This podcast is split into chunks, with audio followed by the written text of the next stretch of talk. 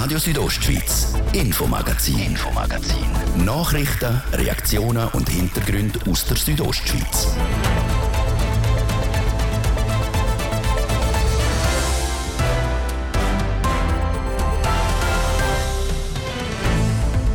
Natur, so schön sie ist, so brutal kann sie eben auch sein. So zum Beispiel in der Surselva, wo am Wochenende über 70 Schäfe abgestürzt und Dutzende davon verendet sind. Der Verdacht steht im Raum. Da muss irgendwie ein Druck sein auf diesen Schafen. Und sonst passiert das nie. Also die Schafe müssen irgendwie getrieben worden sein über den Felsen. Die ganze Einschätzung zum Vorfall gibt es vom Präsidenten vom Bündner Schafzuchtverband und dem Präsidenten von Wolf Schweiz. Im Schweizerischen Nationalpark gibt es von Seiten Tier aktuell nichts zu beanstanden, sehr wohl aber bei den Gewässern. Der Fluss Spöl fließt durch den Nationalpark im Engadin. Sauberes Wasser gibt es nie, könnte man meinen. Doch der Bach ist an einer Stelle vergiftet und das schon seit sechs Jahren. Man sieht es nicht. Das PCB ist nicht sichtbar, damit ist es für die Leute auch nicht wahrnehmbar, wird es nicht wahrgenommen und dann fehlt ein bisschen der Aufschrei. Trotzdem werden vor allem Fische vergiftet. Wegen einem jahrelangen Rechtsstreit geht es nicht vorwärts bei der Sanierung vom Spöl. Jetzt scheint aber endlich eine Lösung in Sicht. Das ein kurzer Überblick über die Themen bis zu der halben im Infomagazin bei Radio Südostschweiz. Mit euch in der nächsten halben Stunde ist Olivia Macher. Am Samstag sind in der Val Kristallina in der oberen Surselva über 70 Schafe eine Felswand runtergefallen. Und das am helllichten Tag. Mehr als 40 davon sind gestorben. Ein paar direkt, andere hätten Wildhüter müssen von ihrem Leid erlösen. Manuela Meuli ordnet den Unfall mit dem Präsidenten vom Bündner Schafzuchtverband und dem Präsidenten von Wolf Schweiz ein. Die Bilder, die vom Unfall in der Surselva zeugen, sehen erschreckend aus. In der Büsch unterhalb von einem etwa 10 Meter hohen Fels liegen unzählige tote Schafe. 43 an der Zahl. Laut dem Duosch Städler, Präsident vom Bündner Schafzuchtverband, ist es alles andere als alltäglich, dass so eine große Zahl von Tieren abstürzt. Nein, nein, das ist sehr, sehr selten. Und das, obwohl die 71 abgestürzten Tiere nur einen kleinen Teil von 1600-köpfigen Schafsherden ausmachen.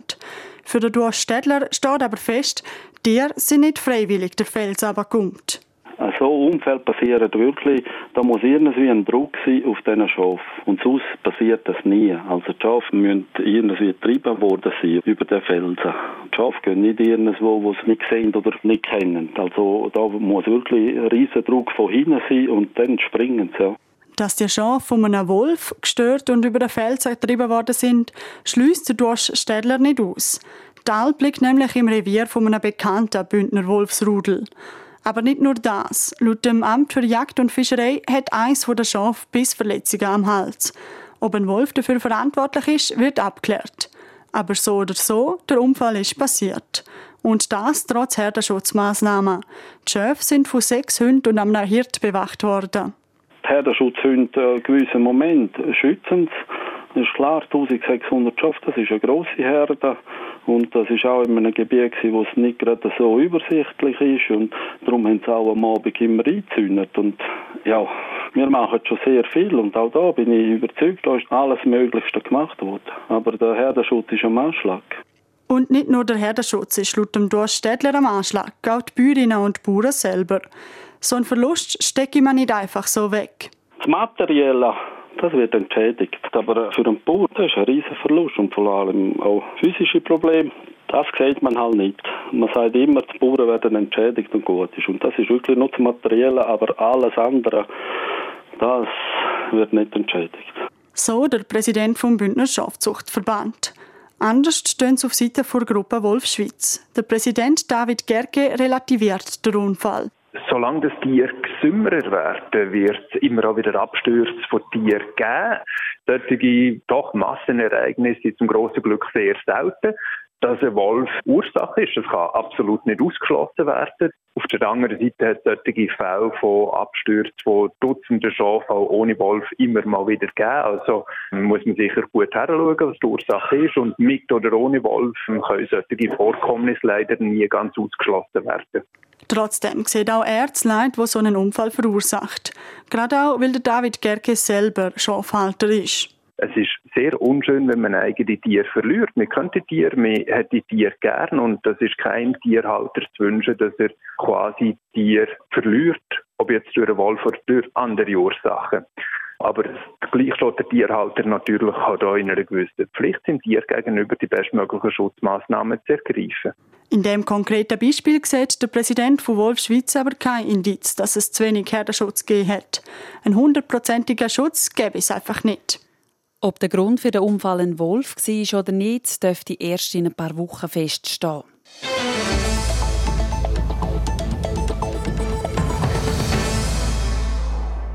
Es war im Jahr 2016, also vor sechs Jahren, wo die Engadiner Kraftwerke an der Staumauer Puntalgal im Schweizerischen Nationalpark Sanierungsarbeiten gemacht haben.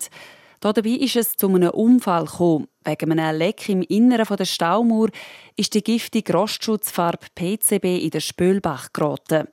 Über die Sanierung vom 5,6 km langen Bachlauf vom oberen Spöl ist seit sechs Jahren ein Rechtsstreit im Gang wer das es zahlen muss und auch über die Länge vom Bachlauf, wo saniert werden muss. Jetzt scheint die Lösung in Griffnähe. Engadiner Kraftwerk, die Umweltverbände und der Schweizerische Nationalpark finden langsam einen gemeinsamen Nenner. Der Martin de Platzes hat mit dem Direktor vom Schweizerischen Nationalpark, Rudi Haller, dazu ein Telefoninterview geführt. Herr Haller, was hat jetzt zu dem Sinneswandel beigetragen?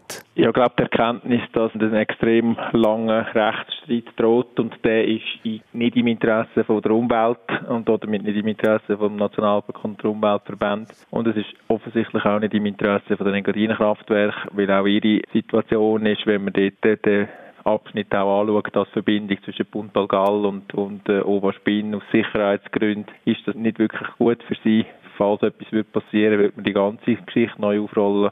Das ist sicher ein Grund, warum man gesagt hat, jetzt sitzen wir zusammen und schauen, ob es nicht doch eine Lösung gibt außerhalb der Gerichte. Mit jedem Tag, an dem das giftige PCB weiter im Spöl äh, verbleiben tut, wird Wasser kontaminiert und vergiftet auch lebende Tiere, also insbesondere Fisch. Das ist ein unsäglicher Zustand, der momentan da gerade abgeht. Ja, das ist es so. Ich meine, es dauert jetzt mit länger als fünf Jahre und was vielleicht auch noch zu beachten ist, wir haben eigentlich vor 20 Jahren mit den Engadinenkraftwerken eine wunderbare Vereinbarung gehabt, mit diesen ökologischen Hochwasser, äh, oder wir haben sie eigentlich immer noch, nur, nur sind die ausgesetzt, also wir können den Fluss eigentlich nicht so wieder, immer wieder renaturieren, wie das für die Höhe und für den Fluss, für den Spül notwendig wäre. Das ist fast noch der größere Einfluss, also im Moment ist das wieder so ein Gewässer, wie das bis Ende der 1990er Jahre dahertümpelt ist. Und das tut schon weh, wenn man das sieht. Und auf der anderen Seite ist es uns auch sehr wichtig, dass man eine Lösung findet in der Sanierung, die verhebt, wo man vielleicht die 50, 80 Jahre sagt, die haben das damals richtig gemacht. Und da sind wir ein bisschen im Dilemma mit der Zeit. Darum sind wir jetzt sehr froh, dass wir uns wieder zusammensetzen können und nach einer Lösung suchen auf der Sachebene und nicht auf der Rechtsebene im Moment. Jetzt im Bergbach, also der Spöls mit dem Schweizerischen Nationalpark, der ist jetzt seit Jahren schon mit dem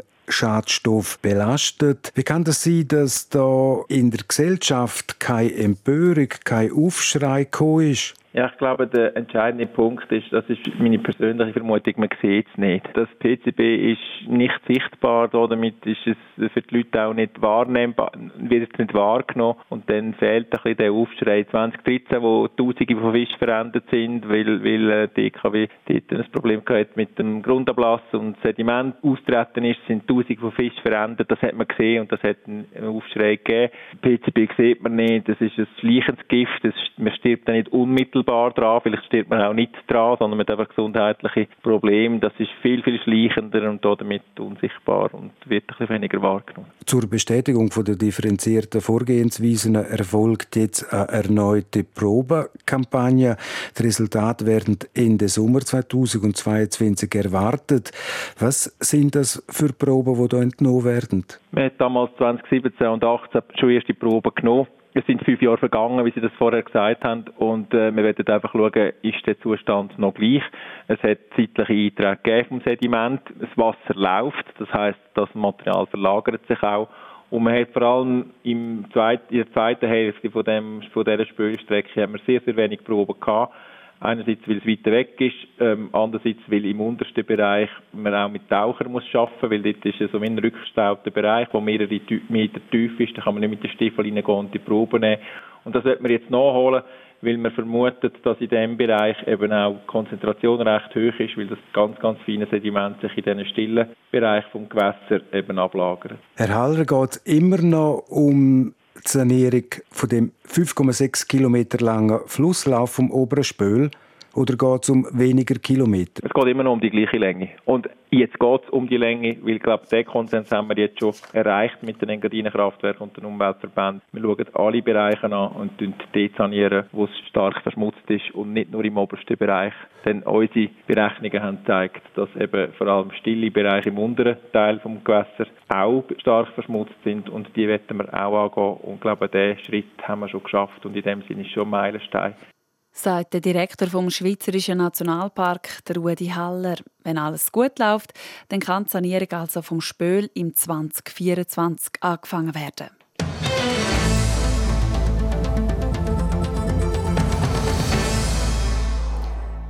In Graubünden herrscht so eine grosse Wohnungsnot wie fast nie in der Schweiz. Nur in den wirtschaftlichen Hotspots wie Zürich, Zug und Genf gibt es noch weniger leere Wohnungen als in Graubünden. Aber obwohl genug Bauland vorhanden wäre, stockt der Bau von neuen Wohnhäusern. Der Hans-Peter Putz hat mit dem Leiter vom kantonalen Amt für Raumentwicklung geredet, auch über das Problem von gehortetem Bauland. Graubünden braucht mehr Wohnungen für Einheimische und Saisonangestellte. Und die meisten Bündner Gemeinden hätten auch noch genug Baulandreserven. Dazu sagt Richard Atzmüller, Leiter vom kantonalen Amt für Raumentwicklung. Wir haben also tatsächlich etwa 9000 Hektare unüberbaute Wohnzonen, Wohnmisch- und Zentrumszonen in dem Kanton. Das ist wahnsinnig viel. Ein Vergleich dazu. Auf doppelstöckige Häuser umgerechnet sind das weit über 1,5 Millionen Wohnungen an 100 Quadratmeter Wohnfläche. Aber ein Haufen Eigentümer wollen ihr wertvolles Bauland nicht hergeben. Sie wollen es weder überbauen lassen noch verkaufen. Oder wie es der ehemalige Pontresiner Gemeindepräsident Martin Abli sagt, Baulandhorten ist eines der grossen Themen in diesem Kontext. Es gibt halt immer noch Leute, die seit Jahrzehnten auf Bauland hocken, weil sie immer warten, dass der Jackpot kommt und irgendein Kunde kommt, der einen Wahnsinnsbetrag zahlt für das Bauland. Das Raumplanungsrecht ist klar. Nicht überbaute Grundstücke in der Bauzone müssen mittelfristig überbaut werden. Mittelfristig heisst laut Richard Atzmüller innerhalb acht bis zwölf Jahre weil sonst kann das Grundstück ausgezont werden. Zumindest theoretisch. Eine Überbauung wäre dann nicht mehr möglich.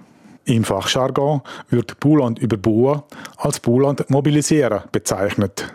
Der Richard Atzmüller zuerst mobilisieren und dann erst einzonen. Das ist wirklich das neue Korridor in der Raumplanung. Über das hat das Schweizer Volk abgestimmt.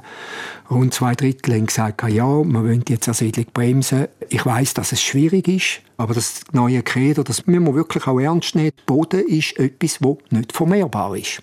Die Mobilisierung ist wichtig, sagt er weiter. Die unüberbauten Bauzonen werden in einer Ortsplanung bezeichnet und dann gibt es da Mobilisierungsvorschriften. Jetzt im kantonalen Recht ist das recht gut vorgegeben. Musterbaugesetz nimmt das auf innerhalb acht Jahren sollte man das überbauen. Wenn das nicht der Fall ist, dann könnte jetzt zum Beispiel die Gemeinde kommen, auf mich zukommen und könnte sagen, da hat es eine Familie, die da bauen will, du rückst das jetzt nicht raus, gib das jetzt uns zum Verkehrswert ab und die Gemeinde müsste es dann weitergeben. Es ist nicht so, dass die Gemeinde das horten kann. Die Gemeinden tun sich bis jetzt aber schwer, Eigentümer von Bauland zwingen, ihr Land zu überbauen oder auch zum Verkehrswert an die Gemeinde zu verkaufen. Viele Eigentümer sträuben sich gegen so einen Verkauf und hoffen, wie es der Martin Nabli sagt, das Land teurer als den Verkehrswert verkaufen zu können der Richard Atzmüller. Natürlich, das ist ein Problem. Also für Gemeinden ist es nicht einfach. Es sind auch Fälle bekannt, wo Leute eigentlich gar nicht wollen, dass das überbaut wird, oder? Sie haben vielleicht noch ihre Hypothek dort drauf, aber eigentlich wollen sie die Aussicht frei behalten oder sie haben das einmal äh, auf die Seite tun für ihre Kinder. Jetzt mit der Zweitwohnungsgesetzgebung kann man ja nicht einfach Wohnungen für Kinder, die im Unterland wohnen, dort drauf tun. Er ist sich schon bewusst, dass die Umsetzung vom neuen Raumplanungsrecht für die Gemeinden eine Herausforderung sei. Die Gemeinden sollen darum frühzeitig kommunizieren, in welcher Reihenfolge die Baulandparzellen auf ihrem Gebiet überbaut werden sollen. Wenn sich aber jemand grundsätzlich weigert, sein Land abzugeben, hat er gemeint nur der Weg vor Gericht als Option. Enteignen kann man für das nicht. Es gibt Gemeinden, die machen, machen dann das ein bisschen differenziert. Dann, äh, Im Verlauf der Jahre erheben sie noch Gebühren erheben fürs Horten. Da sind Gemeinden also frei, so etwas zu machen, dass Horten also halt teurer wird. Bis jetzt ist Richard Atzmüller aber noch keine Gemeinde bekannt, wo es gewagt hat, so einen Fall vor Gericht zu bringen. Und dann gibt es da offenbar auch noch ein Trickli, wo Eigentümer von Bauland auch schon angewendet haben. Sie wollen zwar nicht bauen, reichen aber pro forma trotzdem ein Bauprojekt ein. Das, um den Anschein zu erwecken, dass sie aber bauen wollen. Das wiederum haltet dann die Gemeinde ab, Druck für einen Verkauf vor Parzellen zu machen. Aber die Maximalfrist von zwölf Jahren, bis Bauland überbaut werden muss, wird mit der Einreichung vom Projekt nicht gestoppt. Das sagt der Richard Atzmüller. Das ist ein Beitrag von Hans-Peter Putzi. Jetzt gibt es eine kurze Werbepause, Wetter und Verkehr. Nach der halben geht es dann weiter mit dem zweiten Teil vom Infomagazin und der steht heute ganz im Zeichen vom Sport. Es wird Zeit, den Schatz zu finden. Schatz zu finden. Mach mit bei der Südostschweiz Schatzsuche. Rätsel lösen, deine Zahlen kombinieren und den Code zum Zahlenschloss an der Schatzkiste herausfinden. Alle Informationen zur Schatzsuche in Brunwald, Splügen, Bani, Brambrüsch und Langwies findest du auf so-schatzsuche.ch. Südostschweiz Schatzsuche vom 25. Juni bis 7. August. Präsentiert vom Volk.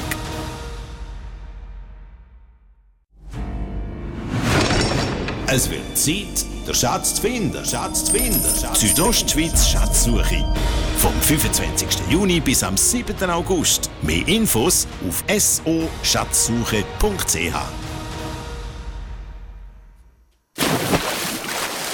Wir hören der so kurz nach dem halb sechs. Wetter präsentiert von Röckle AG Vaduz. Vom rohen Brett bis zum Parkett. Alle Informationen unter röckle.li bleibt auch der Rest des Tages in der Südostschweiz bewölkt und nass bis und mit vor morgen Vormittag kann es immer wieder Gewitter geben. Im Verlauf des morgen Nachmittag drückt dann immer wieder die Sonne führen und es gibt auch trockenere Abschnitte. Die Temperaturen bleiben morgen gleich wie heute. Die Chur ist maximal 24 Grad, Samoritz und Davos 18 Grad. Verkehr präsentiert von Auto Aria und Garage Bruno. Willst du dein Auto verkaufen? Ob neu oder alt? Komm vorbei an die Sägenstrasse 56 in Chur. Wir zahlen faire Preise. In der Stadt Chur hat der Feierabendverkehr eingesetzt auf der Massanserstraße ab der Quaderwiese über das Weltstörfli auf Kasernenstraße staut. Dort haben wir heute um die 10 Minuten länger. Und dann auch auf der Sommeraustraße aus Richtung Oberjau zum Autobahnkreisel staut. Dort haben wir bis zu 5 Minuten länger. Verkehr. Und jetzt geht es weiter mit dem Infomagazin. Ich gebe zurück zur Olivia Limacher. Radio Südostschweiz, Infomagazin, Infomagazin. Nachrichten, Reaktionen und Hintergründe aus der Südostschweiz.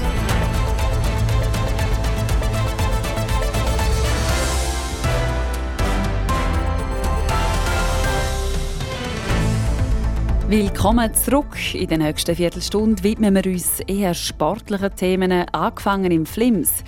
Die Region ist ja bekannt für den Wintertourismus, fürs Biken und Wandern. Jetzt gibt es aber noch eine neue Sportart im Angebot, wo Kinder und Erwachsene sich so richtig austoben können.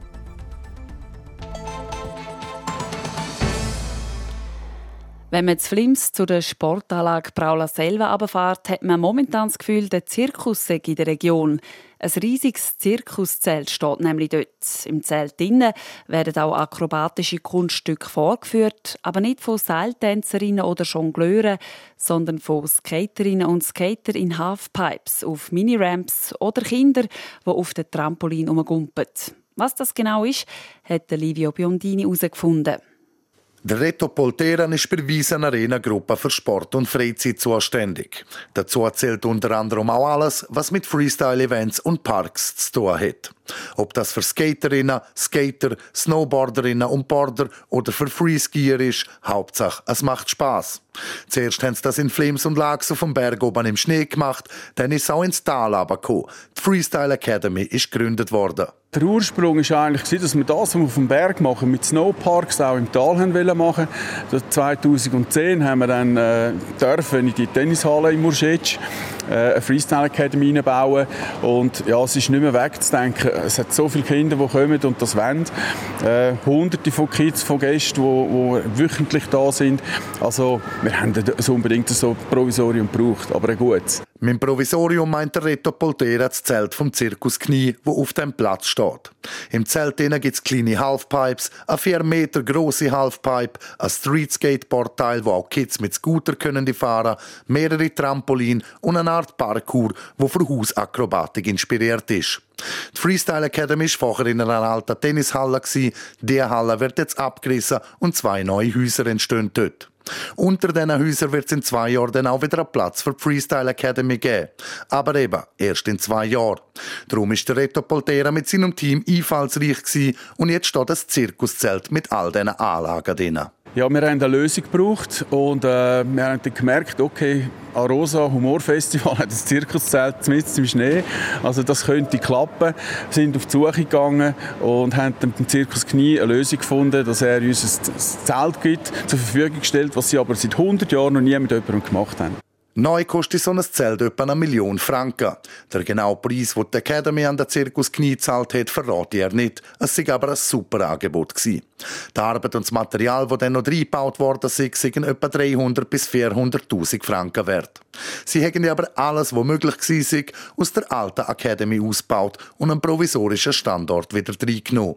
Die Neueröffnung war am letzten Samstag, ein voller Erfolg, wie der Reto Poltera sagt. Also es war eine gewaltige Stimmung. Wir hatten Artisten hier dem Zirkus. Wir hatten Konzerte draussen. Die ganze Halle war geragelt, voll. Da haben wir ein bisschen mehr reinlassen müssen. Ähm, aber über den ganzen Tag verteilt schätzen wir zwischen 1500 und 2000 Besucher. Die Reaktionen der Leute waren auch durch das Band extrem positiv. Die einzigen, die sich aufgeregt haben, waren die, die nicht reingekommen sind, weil es schon zu viele Leute drin hatten. Am Reto Poltera merkt man mit jeder Antwort an, wie viel Leidenschaft und Herzblut das bei ihm in dem Projekt steckt. Seine Arbeit und sein Engagement wird aber nicht nur in Flims und Lags geschätzt und gebraucht.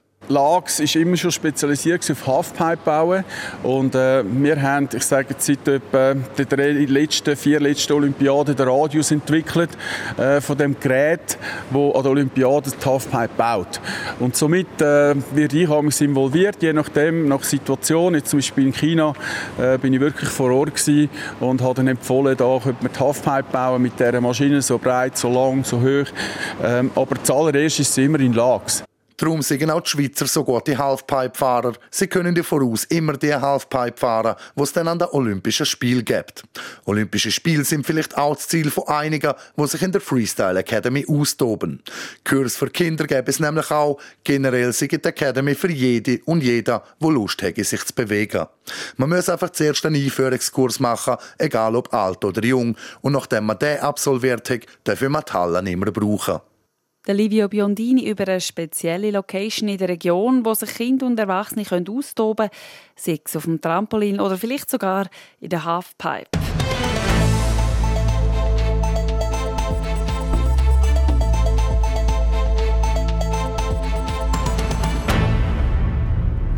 In zehn Tagen ist es wieder so weit. Die weltbesten Mountainbikerinnen und Mountainbiker steigen in der Lenzerheide auf ihr Velo und kämpfen in zwei Cross-Country- und einem Downhill-Rennen um den Weltcup-Sieg. Das OK und Helferinnen und Helfer sind voll mit dem Aufbau vom Anlass beschäftigt, wie der OK-Präsident Christoph Müller im Interview mit der Francesca Albertini erzählt. Wir haben erst gerade angefangen heute so richtig. Wir haben jetzt eine Woche Zeit, um alles vorzubereiten. Aber es kommt gut. Wir sind äh, ein eingespieltes Team. Jeder weiß, was er zu tun hat. Und, äh, paar Herausforderungen, die wir meistern, aber das werden wir auch noch packen. Jetzt momentan sind wir am Aufbauen, also wenn man jetzt umschaut, das hat schon einen Haufen Lastwagen, man sieht einige Zelte, aber ich glaube, so der grosse Akt, der kommt noch. Ja, es kommt alles so Step by Step. Wir haben die Woche Zeit, wo wir, wo wir alles können installieren können. Wir haben heute angefangen mit verschiedenen Holzbauten, ein paar Container, dann ab morgen kommt dann Gerüstbauten, dann die größeren Zelte. Die Strecken werden angefangen, vorbereitet, also gemäht und abgesteckt, äh, Streckensicherung gemacht. Das wird jetzt alles in dieser Woche gemacht, weil nächste Dienstag muss alles ready sein. Jetzt gerade in Bezug auf den Streckenbau, wie sieht das jetzt aus, wenn wir jetzt da immer wieder Sommergewitter haben? Verschleppt sich das ein bisschen? Gibt es da grosse Probleme? Nein, weil die Strecken, äh, die Strecken existieren ja eigentlich. Äh, wir machen im oberen Teil gewisse Anpassungen, gibt es neue Streckenführungen Führung.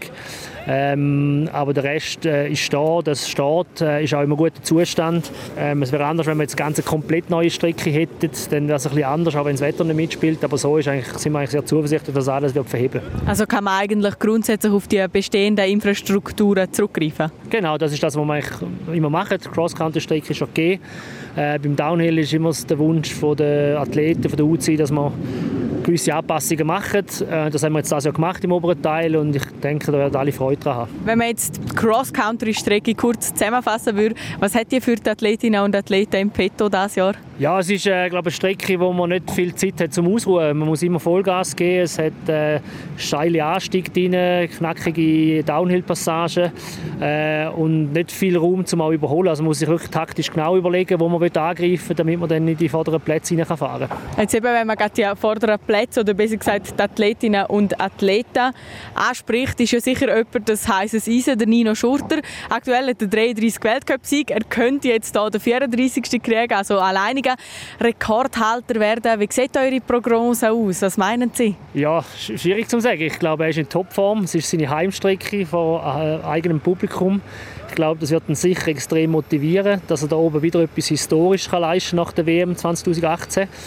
Äh, aber ich glaube auch, der Matthias Flückiger ist heiß, äh, mal den Weltcup zu gewinnen. Darum äh, es wird spannend. Also wir freuen uns. Es sind die besten Voraussetzungen, die wir können haben Und wir hoffen natürlich, dass möglichst viele Zuschauer werden durchkommen, um die Athleten zu Höchstleistungen zu pushen. Was würde es jetzt auch für euch, für das OK oder allgemein für die Lenzer Heide bedeuten, wenn er jetzt das tatsächlich schafft, den 34. hier am Heimrennen zu gewinnen? Ja, wie gesagt, es ist etwas Historisches wieder, oder? Man geht in die Geschichtsbücher rein und wenn man das natürlich hier bei uns auf dem Heimrennen kann, kann realisieren, ist es natürlich umso schöner. Und äh, es wird allen, also den Helfer, dem OK, der Destination, es gibt natürlich noch einen richtigen Push, um auch in den kommenden Jahren den Weltcup können oben durchzuführen. Wie sieht es sonst noch aus Schweizer Sicht aus? Ja, wir dürfen natürlich das Downhill nicht vergessen. Da ist im Moment auch, vor allem bei den Frauen, sehr stark. Camille Blanche, die paar Weltcups jetzt schon gewonnen hat, gerade der letzten Leogang Weltcup-Führerin ist, ähm, die ist sicher parat und wäre cool, wenn wir mal einen Schweizer Sieg hätten da. Das wäre echt genial. Dann bei der Crosscount die Athletinnen, meine, dort haben wir auch Frauen, die vorne rein mitfahren können. Jolanda Zina, Alexandra Keller, die Lindegard, also das sind viele Frauen, die immer in der Top 10 mitfahren und äh, vielleicht gelingt einer der Exploit da oben bei uns mit vorheimischem Publikum. Ist im Moment schwierig gegen die Französin äh, können, äh, ja, Gas zu geben, aber ich glaube, die werden motiviert sein und wir hoffen natürlich, dass die noch auch performen und wir auch einen Schweizer Sieg bei den Frauen feiern ob der Schweizer Athletinnen und Athleten daheim alles läuft wie geschmiert, zeigt sich dann am Freitag, am 8. Juli. Dann wird das Rennwochenende auf der Lenzerheide mit dem Cross-Country Short Track Rennen eröffnet. Sport. Ja, und das ist nicht wirklich ein Schweizer Tag heute in Wimbledon. Von den fünf Schweizer Profis, die ihre erste Runde Match schon gespielt haben, ist für vier das Turnier schon vorbei, Martin de Platzes. Ja, riesige Enttäuschung für Belinda Bencic. Die Schweizer Tennis-Olympiasiegerin verliert gegen Chinesin Qiang Wang in drei Sätzen. Belinda Bencic immerhin Nummer 16 in der Weltrangliste, also 124 Ränke, besser klassiert als die Chinesin. Und auch für Jill Teichmann ist es vorbei. Die Tennisspielerin aus Biel verliert gegen Ayla Toljanovic aus Australien klar in zwei Sätzen. Viel, viel besser ist es dafür der Viktoria Golubic gegangen. Die Tennisspielerin aus Zürich hat gegen die Deutsche Andrea Petkovic keine Mühe gehabt und gewinnt den Match klar in zwei Sätzen. Im Feld der Männer kann der aktuell beste Schweizer Tennisspieler, der Henry Laxonen, leider auch nicht auftrumpfen.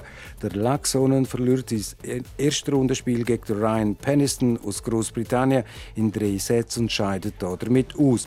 Ein packender Match hat dafür der Zürcher Marc-André Hüll Hüssler auf dem Heiligen Rasen von Wimbledon zeigt.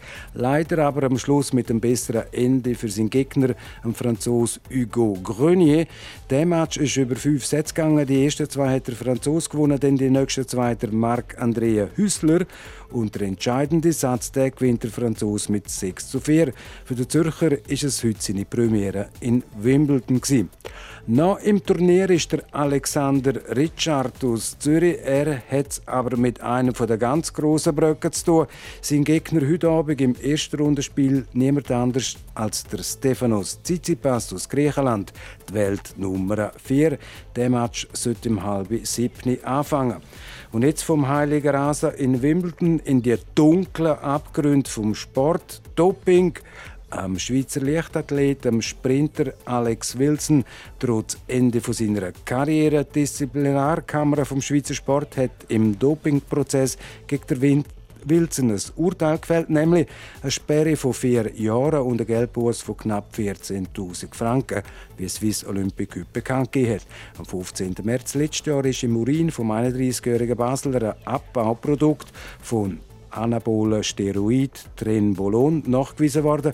Der Alex Wilson hat das damals bestritten und damals erklärt, dass die verbotene Substanz auf das Essen von einer großen Menge von Fleisch in Las Vegas zurückzuführen war.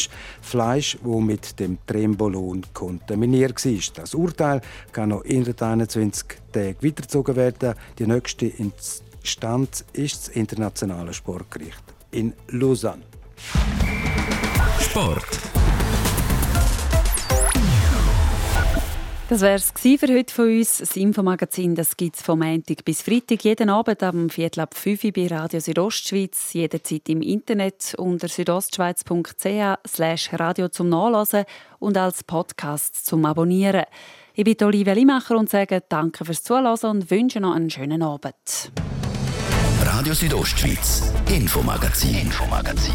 Nachrichten, Reaktionen und Hintergründe aus der Südostschweiz.